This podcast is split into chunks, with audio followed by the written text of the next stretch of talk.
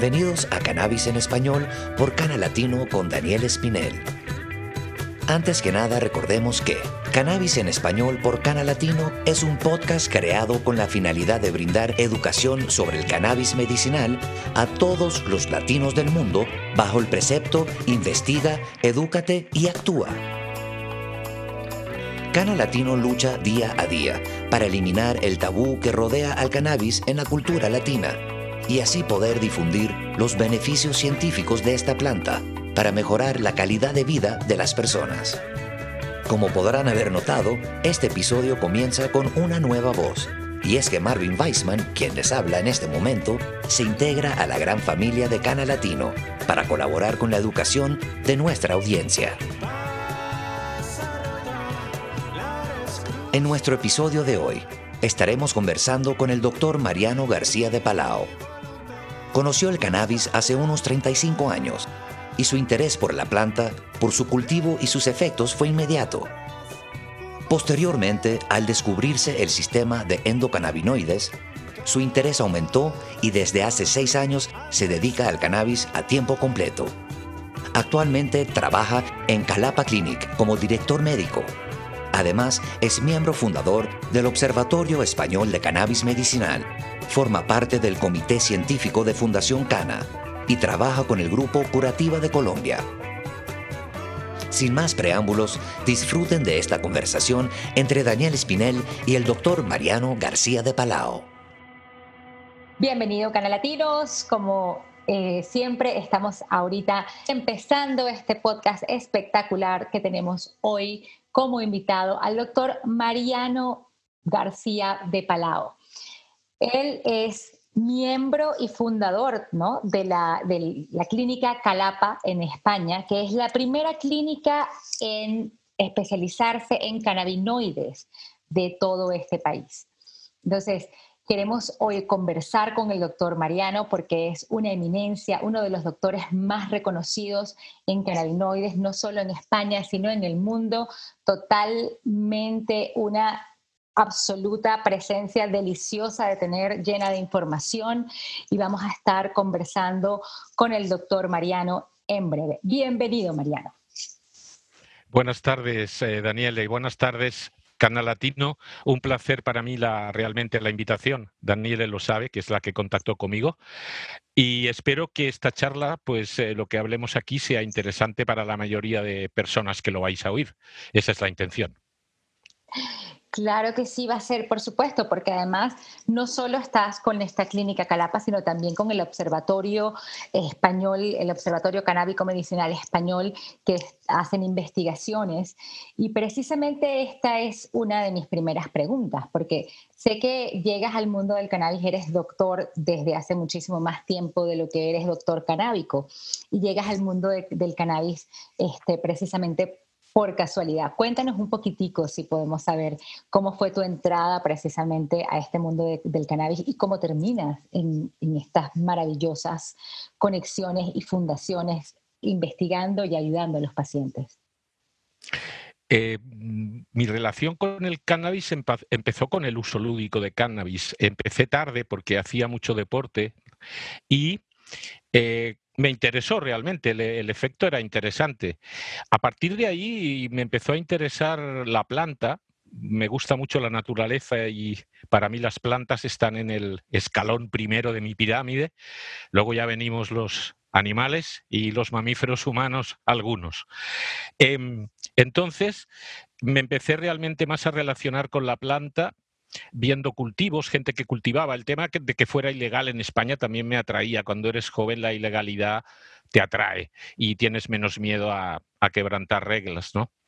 Entonces, a partir de ahí, sobre todo si son injustas, eh, a partir de ahí, eh, como digo, mi interés por la planta, empecé a estudiar un poco la planta a nivel botánico y luego ya eh, fue un consumo intermitente durante mi vida y finalmente realmente empecé a estudiar ya los datos de la planta, los cannabinoides, eh, debería, de esto hace 15, 20 años, empecé ya a estudiar, como digo, los cannabinoides, los terpenos, los componentes de la planta y finalmente como médico, pues empecé a, intentar estudiar también qué aplicaciones, no solamente eh, las, de uso adulto o uso lúdico, sino qué aplicaciones realmente podía tener la planta, sabiendo que es una planta que, que utilizamos desde hace 5.000, 6.000 años, eso con detalle, probablemente antes yo creo que quizá también la hubiéramos usado. Animales seguro, antes que nosotros. Entonces, esa es la historia real. Mm, he trabajado como cirujano durante 38 años y he cohabitado con la planta uso adulto em, y posteriormente ya me, me puse a estudiar hasta que llegó el momento en el que una llamada me dijo que había un dinero para montar un proyecto que se llama, finalmente se llamó Calapa Clinic.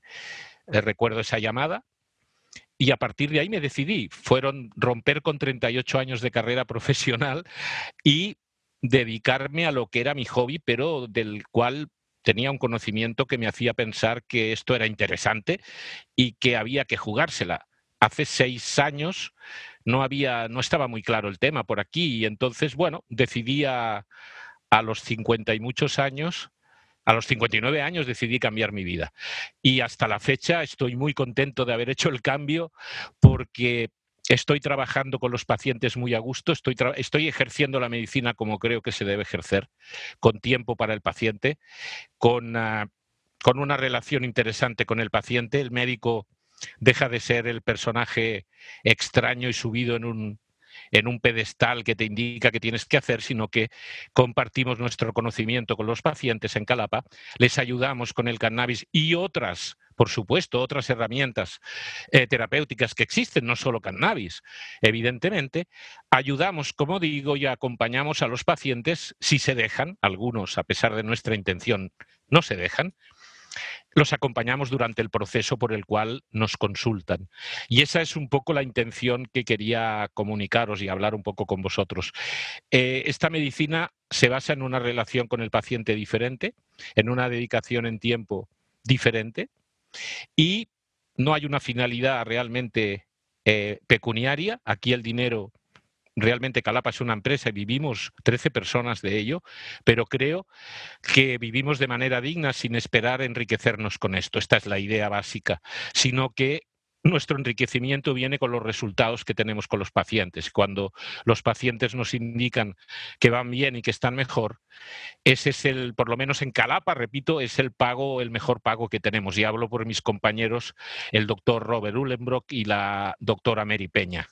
Claro que sí, y eso es hermosísimo, sobre todo ver esa calidad humana volver, como hablas, eh, dentro de los médicos. Y si la planta también puede devolvernos eso, qué mejor manera de demostrarlo que, como dices tú, con este amor que ustedes reciben y este beneficio de los pacientes, saber que ellos están bien.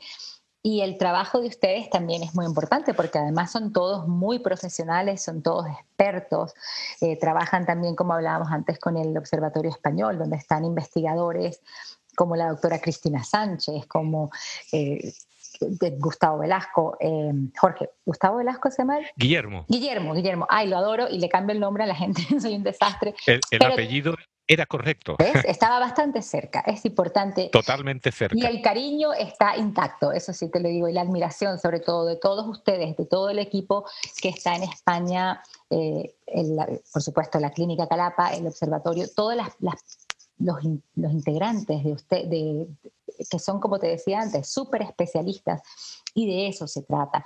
En función a la investigación, porque es muy importante hablar que, por ejemplo, acá en Estados Unidos hay muchas cosas que no se pueden hacer porque la investigación está frenada en cuanto a los contenidos de la planta o qué tipo de planta, si es marihuana o si es cáñamo o es, un horror.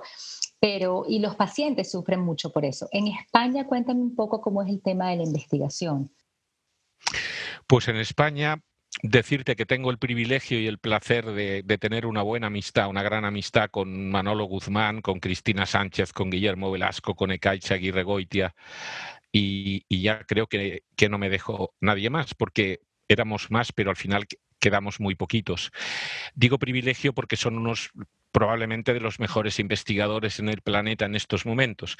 Y quería mencionarlos y mencionar su trabajo porque tiene mérito llevar años y años, 10, 15, 12 años, llevan casi todos ellos ya investigando contracorriente con THC sobre todo, que es una sustancia ilegal.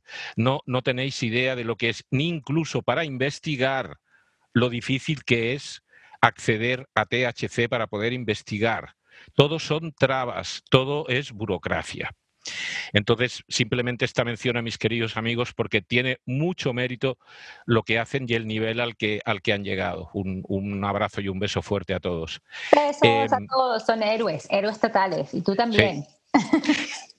No, en eso deciros también quería explicarte, porque cuando me, dicen que soy experto en cannabis, el tema experto aquí en cannabis se lo, se lo ha buscado cada uno hasta el momento. Es decir, como no se ha estudiado nunca, es un tema que yo cuando estudié medicina hace ya bastantes años, realmente la medicina ha, cambiado muchísimo, pero no os podéis hacer idea. Y por lo tanto, cuando yo estudié el sistema endocannabinoide, famoso protagonista de todas estas historias, el, cannabis como sustancia era difícil encontrar. Yo no conocí la, marihuana o el cannabis en forma herbal, como me gusta hablar de, esto, eh, hasta muchos años después. Quiero decir, allí nosotros fumábamos hachís y malo la mayoría de veces, bastante contaminado. Este es otro problema del, uso de sustancias, señores. Usemos sustancias correctamente, lo hagamos con, con, cordura, pero que estas sustancias tienen que ser sustancias lo más puras posibles, lo menos manipuladas para su uso. Eso es evidente. Igual que uno se alimenta con alimentos correctos, uno consume drogas correctas. Las tenemos que poder consumir, pero drogas que estén realmente eh, no manipuladas y no contaminadas. Eso debería ser así. para el consumo, además, porque el alcohol no lo compramos de un señor detrás de un basurero. Eh, Daniel, entramos aquí en un tema que para mí es, un tema importante, el, tema del alcohol como sustancia de, uso y abuso. Eh, realmente eh, que el cannabis no lo podamos usar libremente proviene de un error histórico que aconteció en los Estados Unidos entre los años 1937, la Tax Act, y el 45, probablemente 47, ahí se acabó un poco, se criminalizó fundamentos político-económicos, sabemos que hay quien había por ahí, nombres, apellidos, pero no, no entraremos más en eso porque eso se puede, cualquier persona lo puede consultar.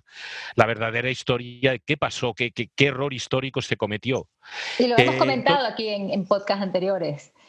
Sí, realmente hay que hablar de un error histórico. Hay naciones que han cometido errores históricos y este es un error histórico, que además yo creo y pedí en un que estaría por reparar, ya que hay un movimiento, ya que Estados Unidos se ha autolegalizado el estupefaciente, que es tal y como consta, sin variar la Convención de Ginebra del año 61, que fue Estados Unidos quien promovió la lista 1 para el cannabis junto con la cocaína y el opio, eh, los estados no han cumplido su legislación porque en España, por ejemplo, el cannabis no es legal, pero el cannabis como estupefaciente tiene que estar regulado. Si nos lo niegan, ¿cómo? nos lo tienen que aceptar como estupefaciente. Es un error que esté como estupefaciente, pero de hecho el Estado español está incumpliendo la legislación porque los opiáceos son estupefacientes y los tenemos en las farmacias. Por lo tanto, en las farmacias y fuera, en otros formatos. Por lo tanto, el cannabis, todos los países que no lo han usado ni siquiera como estupefaciente, se les podría demandar por incumplimiento de legislación. Son unos delincuentes en este sentido, de lo que nos acusan a nosotros. estos estados delinquen y no cumplen la ley que es esa, en el fondo. Y hablo de cumplir la ley por primera vez. la em, ley que además eh, defiende los derechos humanos, porque hay violación hasta en derechos humanos en esto. Evidentemente, eh, el derecho de una persona a decidir sobre su vida creo que es un derecho universal, porque el problema es que deciden los demás sobre la tuya. Hablo esto de los eh, conflictos armados, hablo esto de los migrantes, hablo esto de las mujeres maltratadas, hablo esto por todas estas poblaciones que tienen que cambiar hasta de ubicación y domicilio para salir, si llegan a donde tienen que llegar, para salir de estos conflictos. Como mamíferos humanos convivimos con esto y no pasa casi nada, nos enteramos, pero no movemos demasiadas fichas. Sin embargo, para prohibir sí movemos fichas. A mí me llama mucho la atención que nuestra salud no les interese lo más mínimo a la mayoría de estados, y para muestra hay que ver la sanidad pública que tenemos. Simplemente hay que ver esto como ejemplo y, comparar con en ciertos países con el gasto en armamento, por ejemplo, incluso en España yo lo compararía y nos llevaríamos las manos a la cabeza. Mm. Y, por lo tanto, decir ante esto que tiene que haber una voluntad política para hacer las cosas bien. Y en el caso del cannabis es absolutamente acientífico, paradójico y surrealista que, que ahora tengamos que estar hablando en este podcast de cannabis cuando nunca se debió ilegalizar y el, el mundo probablemente hubiera sido un poco diferente a nivel de salud, porque el cannabis comporta más cambios que no solo el cannabis. Este es un tema del cual podemos hablar, pero siempre digo, no solo es cannabis. Lo que pasa es que el cannabis es un complemento, es una herramienta interesantísima para la calidad de vida. Exactamente. No, y, eso precisamente es lo que lleva a todo lo que, lo que hablábamos antes, la investigación, la falta de investigación, la necesidad de conseguir precisamente los productos para que ustedes, los médicos, para que los investigadores puedan realmente eh, defender y lógicamente eh, unas teorías que han sido eh, puestas en muy, muy, muy, muy mal lugar, porque además la locura de los Estados Unidos, y yo vivo acá y lo sé, pero es que aquí nos preguntamos también qué pasó, porque tenemos esta ilegalización, esta clasificación 1, como hablaste en el Tratado de Ginebra, donde ni siquiera se hablan de las virtudes terapéuticas del cannabis, porque dice que no tiene ninguna. Interés. Sin embargo, los Estados Unidos, y esto siempre lo repetiré en todos mis podcasts, aquí existía la patente vigente hasta el año pasado, 6630507, en donde se habla precisamente de las propiedades neuroprotectoras del cannabis. Entonces es como que, wow, o sea, vamos a jugar al loco, pero vamos a jugarlo de manera coherente, ¿no? O sea, no, no podemos decir es blanco, es negro cuando nos convenga y llevarnos, como dices tú, el tema de la salud de un lado hacia el otro, sin investigaciones inclusive claras, porque nadie investigó antes tampoco qué pasaba, cómo estaba nuestra salud, nuestro nivel, nuestro sistema de endocannabinoides antes de que se ilegalizara. Entonces, ¿cómo tenemos data, el antes, el después? Y esa es eh, precisamente más de las preguntas que tengo porque quiero saber, sé que te encantan los cannabinoides y quiero saber cuál es tu favorito de los que has investigado, por qué y para qué lo utilizas. Pues mi cannabis favorito de momento es el THC, mi amigo Delta 9 tetrahidrocannabinol, por supuesto. Es, yo considero, yo y grupos de personas que con los que trabajo, evidentemente, eh, no tenemos prácticamente Digo prácticamente porque yo recuerdo un paciente en este momento, pero te diría que no tenemos a ningún paciente sin THC, a pesar de que el THC, recordar que hablo desde España y es ilegal. Solo es legal en una asociación cannábica su consumo dentro del local, cuando eres socio. Esto es lo que tenemos en legislación en España. Por lo tanto, eh, THC es el principal cannabinoide para mí, tanto por sus efectos como a veces por los problemas que nos puede presentar, que en realidad el 99% de estos problemas son los que cree el paciente que le va que le va a provocar o que le va a generar, porque tengo muchísimos pacientes que diría para la gente que me oiga y que no ha consumido nunca cannabis, no es obligatorio consumir ninguna sustancia para ser feliz, buena persona o vivir de manera digna, para nada, pero hay gente que preferimos usar algunas sustancias para vivir de manera digna, para tener mejor calidad de vida o quizá para tener hasta incluso experiencias con nuestro cerebro y con nuestra mente diferentes, porque a veces la vida es un poco aburrida. Pero simplemente lo dejo caer eso. Entonces, THC es fundamental. Estoy un poco pasmado con la industria que se ha generado alrededor del cannabidiol. Eh, ¿Qué ventaja? ¿Por qué se ha generado esto? En mi opinión, humilde opinión, el THC, si el THC no tuviera efecto psicotropo, efecto psicoactivo como tiene, high, el high, el colocón, no estaríamos hablando ahora de cannabis aquí, Daniele, todos los que me oís, no estaríamos hablando. Si el cannabis no colocara, no estaríamos hablando. El cannabis, bueno, estaría por ahí, lo utilizaríamos como el tomillo, como el romero, como cualquier otra planta medicinal en forma de aceite esencial, pero si no colocara, o sea, el, único hecho por el cual el cannabis fue prohibido es porque coloca, pero tenemos muchas sustancias farmacéuticas que colocan que son psicoactivas. El cannabidiol, quiero, quiero acabar ya diciendo, que el, cannabidiol es muy interesante, evidentemente, pero hay otros cannabinoides con los cuales ya tendríamos que estar trabajando, porque ya los hemos estudiado un poco. Cuando digo estudiamos, hablo de gente que ha trabajado muy duro y no soy yo en estudiarlos en el laboratorio, han sacado los resultados y luego los demás nos hemos puesto a trabajar duro en leer muchos estudios, en atar cabos para poder informaros a los demás. Pero el trabajo duro lo hacen mis compañeros de laboratorio que no conozco, son estos equipos de trabajo que hay por el mundo que les quiero agradecer que gracias a su trabajo yo puedo tener la información y luego puedo compartir esa información. Este es el, el, método científico que usamos y hay que expresarlo así. Si yo no tuviera esta gente, yo no sabría lo que sé. Evidentemente, es así. Es así de claro. Exactamente, qué bueno. Qué bueno además eh, ver que trabajas en equipo y eso es muy importante porque la gente piensa que es la eminencia, el especialista, uno solo. Somos una comunidad y precisamente como comunidad todos tenemos que trabajar y cada persona es válida. Yo siento que a mucho allá afuera también eh, viene el miedo que tenemos del cannabis históricamente también. Pasa lo mismo con la sociedad. Históricamente tenemos que, ah, que estar solo, hay una competencia creo que el, del mismo modo nos enseña no solo la planta, sino el conocimiento y el saber que trabajar juntos llegamos más lejos, que de verdad eh, somos una comunidad.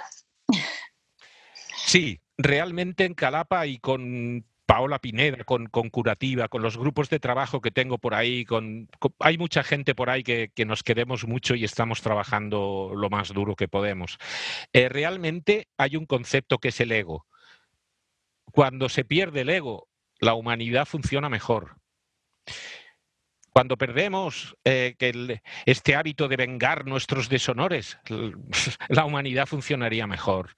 Eh, realmente en medicina el ego es lo que comentaba antes. Si perdemos esta idea de que el médico ha de estar en posesión solo él de esto y que no lo tiene que saber nadie más porque si no ya no te vas a poder ganar el dinero que te ganas, eso pasa en cualquier cosa. Yo recuerdo eh, guitarristas de flamenco que te enseñaban o no falsetas de diferentes palos según amistad, porque claro, si tú la aprendías ya no era él solo el que la tocaba. Y estas cosas se, a nivel artístico y a nivel científico han habido conflictos, el conflicto Robert Gallo y Luc Montagné cuando HV para ver quién era el que, el que lo descubrió en vez de unir fuerzas.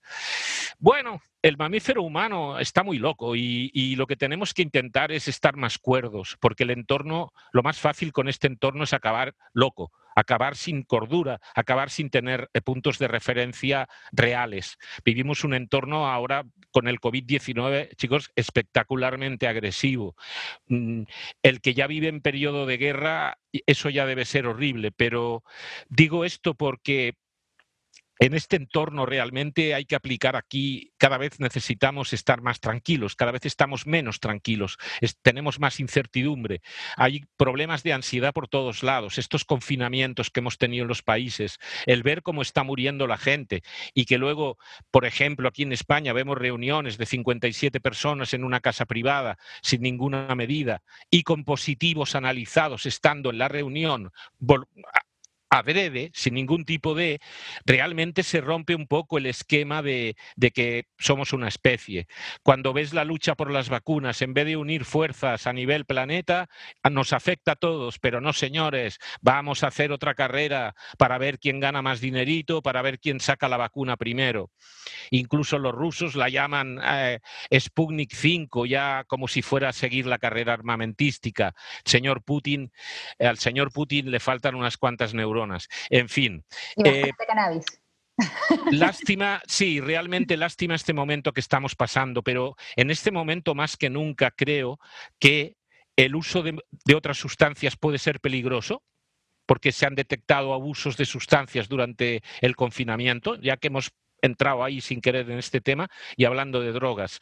Por otro lado, realmente el usuario de cannabis que ha podido acceder a él, porque en España se cerraron todas las asociaciones de un día para otro y la gente, incluso ni los pacientes, podían acceder al cannabis legal, tuvieron que acceder otra vez al mercado negro.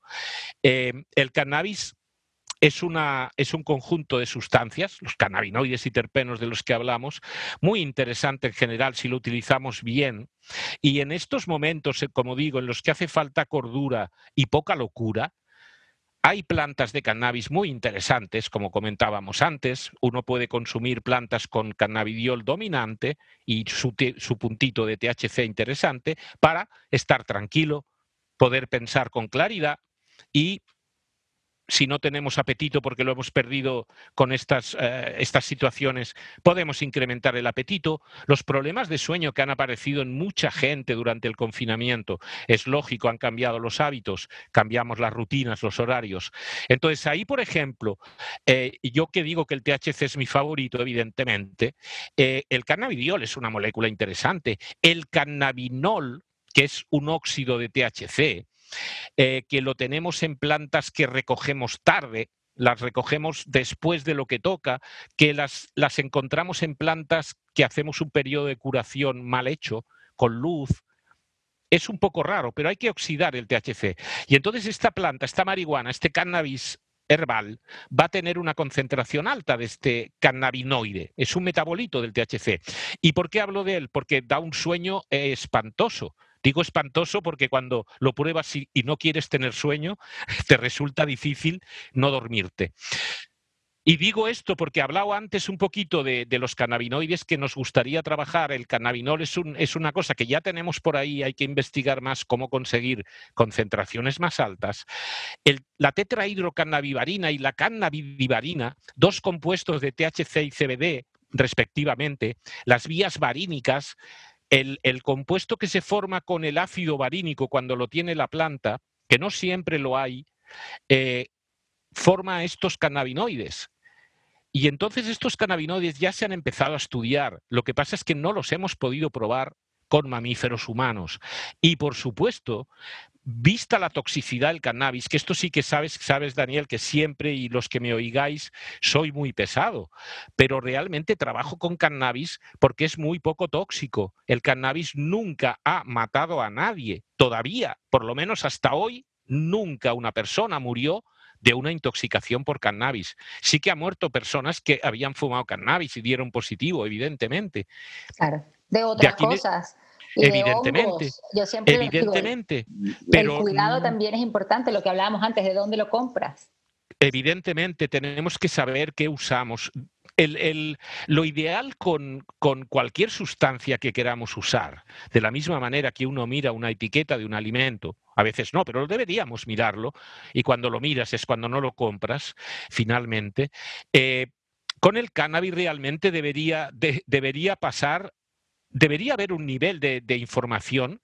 Nuestra, por ejemplo, en España tenemos los clubs canábicos. Vosotros aquí en Estados Unidos tenéis ya la, regulación del adulto lúdico y, terapéutico en varios estados y el, y el terapéutico en muchísimos. Con lo cual, se debería exigir realmente que quien entra en el negocio y monta un centro de venta de, de cannabis, el paciente pudiera acceder si es hierba, a la variedad de hierba, a la cromatografía de esa hierba, sabiendo qué porcentajes tenemos de THC, CBD, por lo menos de cinco cannabinoides, diría yo. Lo mismo con cinco terpenos, diría yo. Esto en cuanto a producto herbal. Y por supuesto, una analítica de ausencia de tóxicos. Una analítica en la cual no hay metales pesados, no estoy consumiendo pesticidas, fungicidas, bacterias, hongos o aflatoxinas. ¿Por qué digo esto? Porque hay que tratarlo con el cariño, la exquisitez de la industria alimentaria que a veces no usa ella. Por lo tanto, tenemos que ser exquisitos en esto. Vamos a inhalar algo que nos puede ayudar o que nos puede complicar la vida.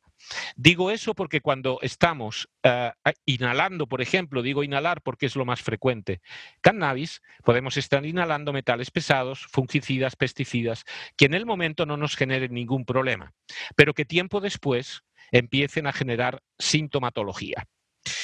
Eh, ese nivel en cuanto a hierba, si estamos utilizando extractos, yo utilizo extractos también, pero esos extractos necesito esa misma documentación. Necesito saber por qué método de extracción tengo ese extracto, qué porcentaje tengo de cannabinoides y terpenos en ese extracto y que no tengo tóxicos metidos en el extracto. Ese nivel de información me parece básico. Es un nivel en el cual aumenta la autoestima del mundo cannábico. Siempre hemos ahí, por ahí ves la gente que consume sin saber el qué. Y yo siempre digo, a ver, yo también lo he hecho de joven. Hablo así porque también metí la pata. Pero realmente tenemos que saber lo que hacemos. No lo digo solo por el hecho de saberlo, sino porque consumiendo cannabis a casi todo el mundo le ha pasado eh, estar demasiado relajado cuando no tienes que estarlo, o no tener sueño, o que te quite el sueño un, un, joint, cuando quieres dormir. Entonces, quiero decir, el cannabis es una planta, es un conjunto de, miles de variedades y de fenotipos y quimiotipos que es lo que contiene cada planta, que son diferentes de un extremo a otro, lo que hablamos en índicas sativas, esto nos lleva a extremos totalmente opuestos. Por lo tanto, tenemos que aprender a manejar los extremos, tenemos que aprender a manejar lo que tenemos en medio y pensar que en medio hay cosas muy interesantes. A veces nos vamos a los extremos y lo bueno está en medio, porque tenemos plantas equilibradas que nos dan unos efectos mucho más controlables, unos efectos eh, mucho más ah, positivos, porque también a todos nos ha pasado estar consumiendo y llegar a momentos en los cuales ya no estamos bien, ya estamos intoxicados, empezamos a tener efectos secundarios, ya no pensamos con claridad, ya realmente no caminamos bien, ya no podemos hablar claro, me cuesta concentrarme, no puedo responder. Todas estas cosas que pasan son evitables. Y quien quiera iniciarse en el uso de una sustancia, evidentemente, pues lo mejor, lo, mejor que puede hacer, tienes todo su derecho cuando llega el momento. Yo realmente aconsejo empezar. Cuanto más tarde empieces a usar una droga, menos problemas tendrás con ella. Cada uno que lo tome como quiera. Y la edad de inicio, igual, pero esta es la realidad. Por ejemplo, os pongo un ejemplo. Carl Sagan, el gran divulgador científico, era un consumidor de cannabis y lo digo porque él lo decía, evidentemente. Pero él mantenía una cosa que yo también eh, estoy de acuerdo cuando el cerebro está más amueblado y mejor amueblado, va a, va a, ser más interesante ese consumo de sustancia. Es decir, a los 14 años puedes consumir cannabis, pero no tiene nada que ver de un consumo con 30 años. El primero hablo, ¿eh? Va a ser parecido, pero no va a tener nada que ver, porque realmente a esas edades el consumo de sustancias no tiene el menor sentido. Solo tendría sentido, eh, por ejemplo, igual que haya eh, eh, grupos tribales que utilizan ayahuasca en niños como desparasitador y como, por lo tanto, y como purificador. Por lo tanto, todo depende siempre de la dosis, de la pureza del producto y de la finalidad de su uso diría yo finalmente, porque hay que aceptar que muchas culturas utilizan sustancias con niños con muy buen resultado y no tenemos demasiados índices de enfermedades mentales en este en este estatus de, de vida que yo siempre insisto en que me parece el, que era el mejor estatus para la humanidad. Exactamente. Y también existen casos, obviamente, de los niños que necesitan, como todas las personas que necesitan lo que hablabas, el uso.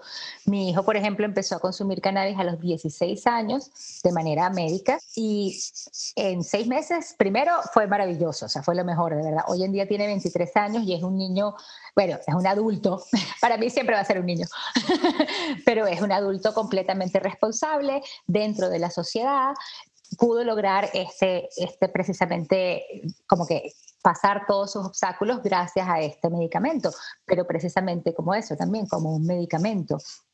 Lo que tú dices de los abusos, sobre todo a edades tempranas, cuando es que tampoco se le puede dar un arma a un niño porque no va a saber qué hacer, es exactamente igual. Daniele, perfecto eso que has dicho, me parece perfecto, porque vamos a hablar del niño. El niño, evidentemente, no está para coger un fusil, porque su cerebro no, no puede analizar qué está haciendo. y ese niño, eh, tenemos esa imagen del soldado pequeño, yo los, yo los he visto en el continente africano, ya sabes que he vivido ahí unos años, los he visto los he, los he visto en, en, Uganda concretamente. Y, y, realmente es lo mismo. O sea, un niño no puede estar con un arma, no puede estar emborrachándose, no puede estar consumiendo cannabis, no puede estar esnifando pegamentos, inhalando pegamentos, no puede estar todo el día solo en la calle, no debe estar, digamos no puede, digamos no puede, coño, eh, porque debería ser así. Lo que pasa es que no tenemos no, no, sabemos que esto sucede, sabemos que esto pasa y sobre todo en determinados modelos sociales. Por lo tanto, ¿cómo solucionaríamos esto con otros modelos sociales? Pero hay que cambiar eso, desgraciadamente. Pero es así. Claro, y al mismo tiempo lo que, lo que hablábamos antes, exigir mejores leyes, exigir mejores eh, fines para nuestras, no solo nuestras sustancias, sino también para todo lo que tengamos en nuestra comunidad. Mariano, ha sido un grandísimo placer tenerte con nosotros quiero que nos digas algún mensaje antes de irte, quiero que nos digas sobre todo cómo las personas pueden accesar a la clínica Calapa para comunicarse con ustedes, como un paciente medicinal en España que no tiene ni idea de cómo acceder al producto, de cómo llegar a los médicos, de cómo poder pedir ayuda, nos dejes aquí un poquitico de esa información, de esa sabiduría para que estas personas puedan tener la ayuda y este podcast obviamente cumpla su finalidad que es ayudar a esta comunidad.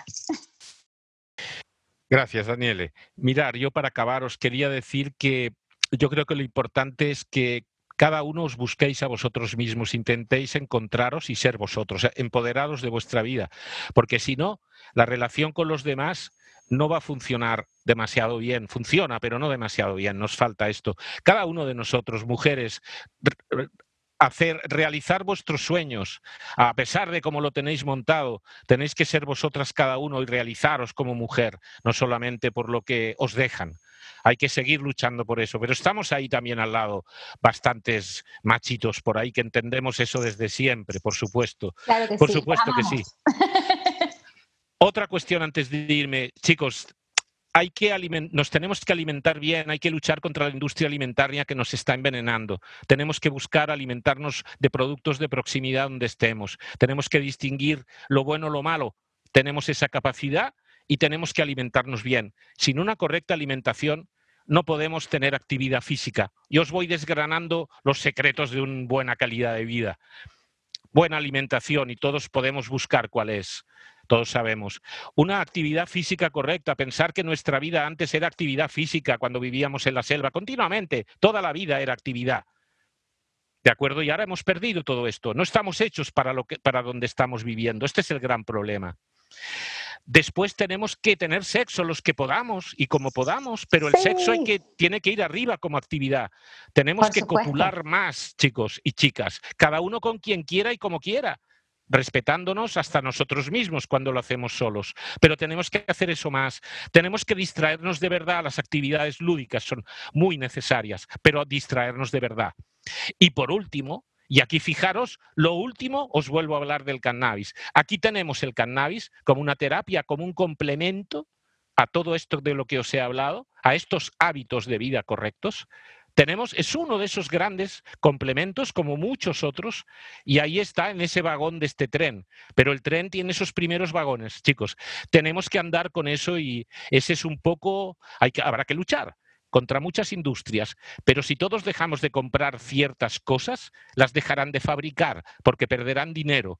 Este es el secreto y ya se ha hecho otras veces. Gandhi hundió a los británicos con la sal. un abrazo y un beso a todos muy fuerte. Cuidaros mucho. Muchísimas gracias, Mariano, de verdad, y sobre todo por esos consejos. Una vez más, antes de que te vayas, déjanos cómo podemos encontrarte con Calapa Clinic, porque es importantísimo para todos. Perdonarme, disculpa, Daniele, tú ya me conoces un poco y sabes que, me pasa eso. Eh, para contactar con Calapa Clinic os recomiendo que vía Google mismo, buscador de Internet, mejor dicho, busquéis Calapa-Clinic calapa-medio clinic y ya tendréis ahí acceso a la web donde podéis contactar por correo, telefónicamente, eh, recibiréis información por la vía que queráis en bastantes idiomas. Ahora no sé cómo estamos de eso, pero realmente en cinco o seis idiomas podéis contactar con Calapa. Perfecto, y aquí por supuesto dejaremos los links para que todas las personas se comuniquen con el doctor Mariano y sobre todo con todo el equipo de Calapa Clinic que está ayudando a España como la primera clínica canábica. Muchísimas gracias Mariano por estar acá, qué placer por, para nosotros y esperamos tenerte aquí en casita cuando lo necesites para que nos cuentes lo que quieras. Te dejamos las puertas súper abiertas, gracias. Muchas gracias a vosotros.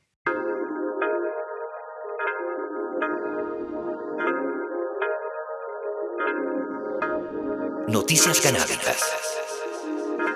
Un zoológico de Varsovia, la capital de Polonia, probará el aceite de CBD en elefantes para regular sus niveles de estrés. Los elefantes de este zoológico han vivido la pérdida de la hembra dominante y por esta razón están siendo sometidos a varios controles de sus niveles de estrés.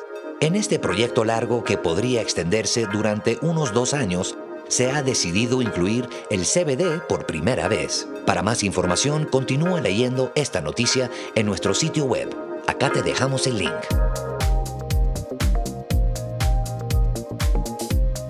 Cana Música. Siempre adelante, The Bombwise es nuestro tema sativa de este episodio. Acá te dejamos el link para que disfrutes de este track. Nuestra canción Indica en este episodio se titula USB.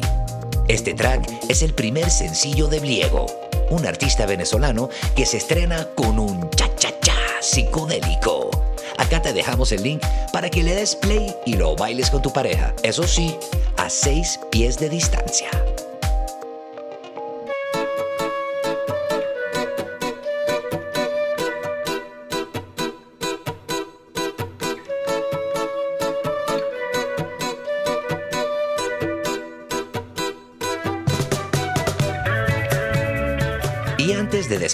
Queremos, una vez más, agradecer a la Mar y Juana por brindarnos este fondo musical.